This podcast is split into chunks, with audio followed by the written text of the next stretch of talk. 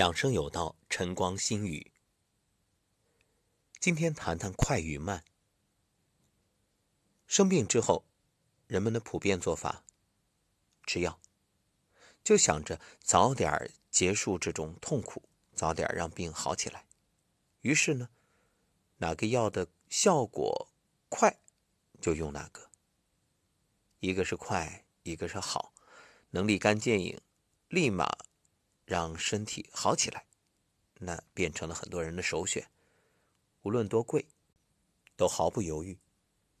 可问题在于，快真的就好吗？大家不妨做一个类比，就好像你现在欠了债，欠了债肯定要还，那怎么还？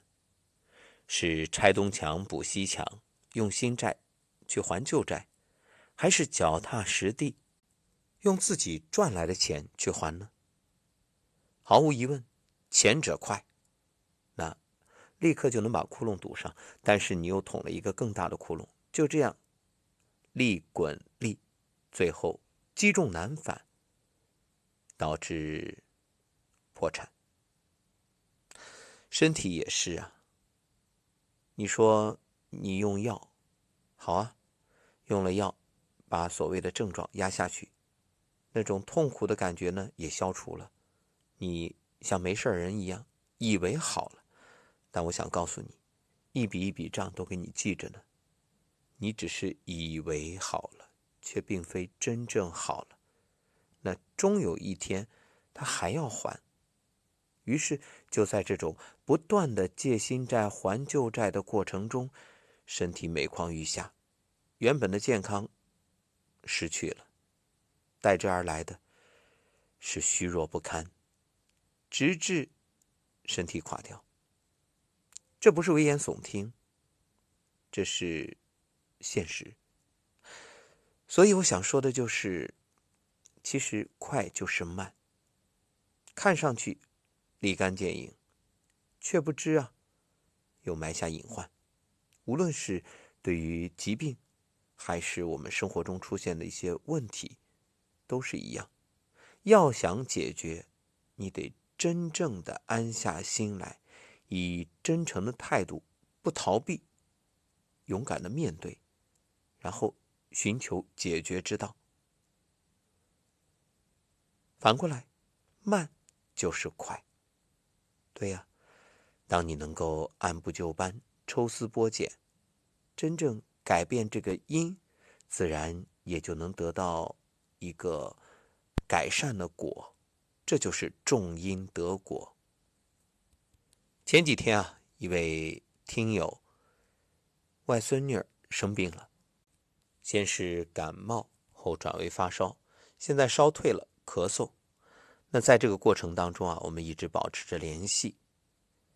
可以说，这位外婆。也是顶着巨大的压力，压力来自哪里？来自家里呀。家里还有九十多岁的老奶奶，所以老人看孩子生病不送医院，很是心疼，于是各种埋怨、责怪。就这样，顶着压力，让小姑娘，一个五岁半的小姑娘，一直在经历这个过程。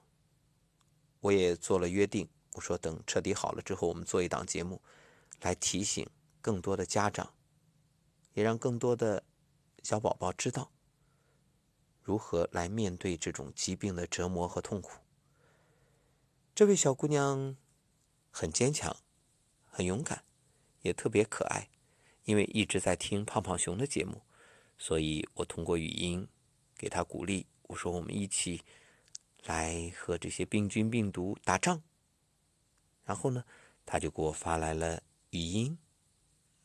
梧桐老师，谢谢你，我打败了小细菌。嗯，乌图老师给我按摩的很好，小细菌夹着尾巴就逃跑了。小姑娘说：“我给她按摩的很好，那可以理解为心理按摩。”我们继续听听。老师，我听你的话，我没有吃药，就不生病喽。这是烧已经基本退去，但是现在呢还在咳。然后今天啊，宝宝的外婆一早我询问情况的时候给我说，昨天又咳了一天，呃，烧已经退了。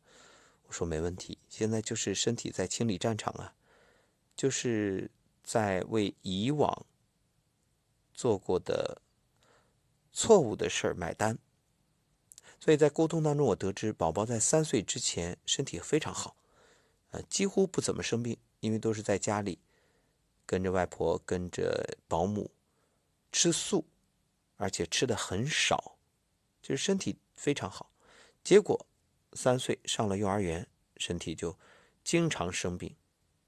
这个其实分析一下，不难得出结论：幼儿园里饮食的问题，可能吃的多。还有饮食的这个，我们也不能凭空猜测说幼儿园的食物有问题，只能说饮食结构不合理，食物的这种品类不一定是孩子所需要的，而且孩子的脾胃啊很娇嫩，稍不注意就容易受伤。好，接着来听听宝宝的心声。我最爱梧桐老师和泡沫熊了，梧桐老师，谢谢你。梧桐老师，我也要跟泡泡熊现在说，身体棒棒的，好身体，就跟你们一起玩去喽。我现在放假了，也跟梧桐老师听养生有道的节目。梧桐老师，谢谢你给我的帮助，我会继续努力的。谢谢梧桐老师，谢谢胖胖熊，我爱你们。也谢谢可爱的小姑娘，我们也约好了，等她。彻底好起来之后，我们会做一档节目，到时候呢，以亲身经历这个过程做一个分析，然后呢，也帮助更多的家长明白孩子生病的时候该怎么办。现在孩子的过度医疗相当普遍，而且像中药注射液也是害人不浅。